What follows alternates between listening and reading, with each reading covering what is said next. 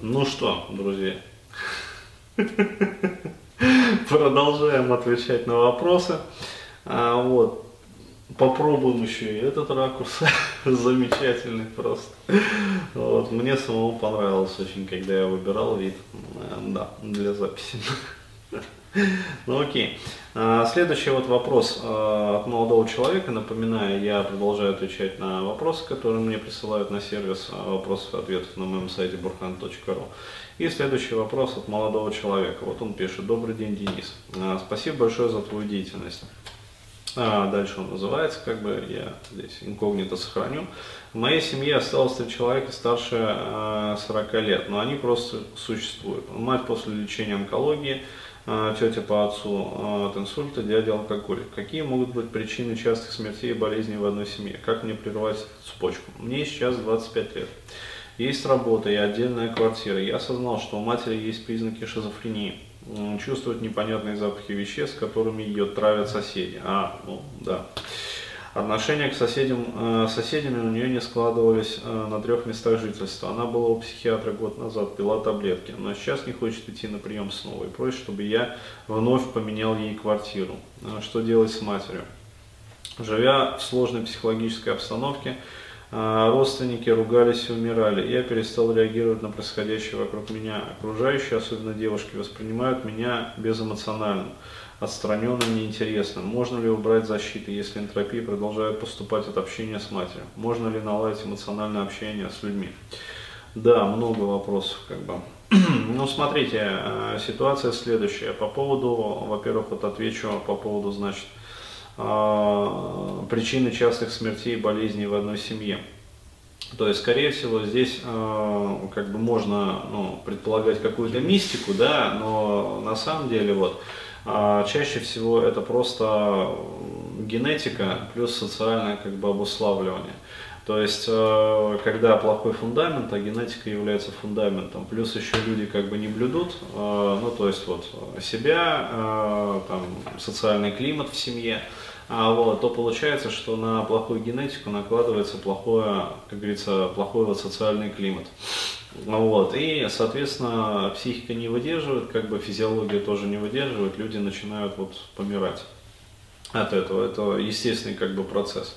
Вот, начинаются хронические болячки и как бы все в разнос. Далее, по поводу а, значит, матери, а, если не хочет идти на прием, а, вот, и снова просит там, чтобы поменял квартиру, но при этом чувствует запахи, вот, вещества там какие-то, которыми ее, значит, соседи якобы травят, вот, то понятное дело, что здесь дело пахнет диагнозом. А, вот, то есть э, здесь, к сожалению, человек вот не написал, состоит ли она на учете там или не состоит у психиатра. А, вот, было бы, в принципе, как бы понятнее. А, вот, но здесь уже, да, здесь уже клиника, когда запахи, то есть это обонятельный центр уже включился, а, в работу, то есть обонятельные галлюцинации, как бы, и, соответственно, вот этот вот э, паранояльный бред, вот, который со временем становится бредом уже параноидальным. То есть паранояльный бред, чем он отличается от параноидального? Паранояльный это то, что э, эпизоды как бы реальности встраиваются как бы ну, в бредовую структуру. Вот, а параноидальный это когда уже вся реальность носит такой вот бредовый характер. То есть там уже э, ну, все смешивается, как бы, и бред, и реальность, то есть все вот становится таким. То есть человек уже логически как бы обосновывает вообще все это. А, вот. А далее, по поводу, соответственно, отношений с девушками и вот этой вот безэмоциональности и защиты.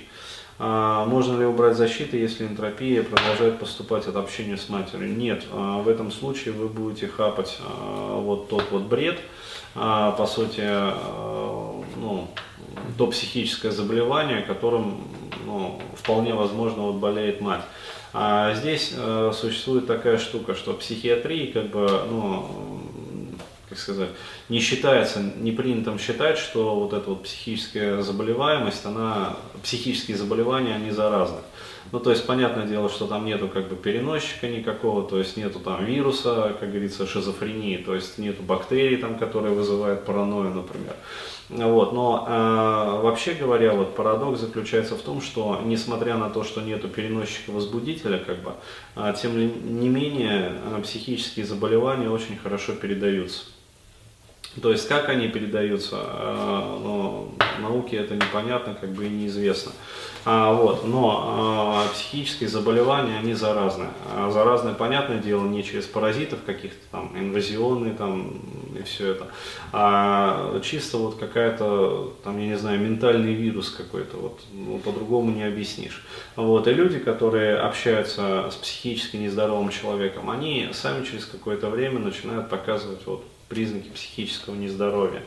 То есть, ну, а либо вы становитесь профессиональным психиатром, но если кто вот общался, видел профессиональных психиатров, то есть это люди, ну, абсолютно непробиваемые, то есть э, там свои как бы защиты выстраиваются, вот, и психиатры это люди какие-то, ну, такие, отстраненные от реальности, в своей там реальности, то есть э, абсолютная спокуха, а абсолютная, как правило, безэмоциональность. Почему? Потому что вот защита так работает. Вот, поэтому ответ как бы здесь такой, что э, снимите защиты, будете хапать вот э, мамкину болезнь, вполне возможно. А вот, поэтому единственный ответ э, какой, то есть сократить общение с матерью до минимума. А, вот, и тогда, да, можно будет снять защиты и в этом случае наладить эмоциональное общение с людьми, и в частности с девушками. То есть вот такой вот как бы последовательный такой вот ход конем, то есть такая комбинация. Вот, по-другому, ну, вряд ли получится. Так.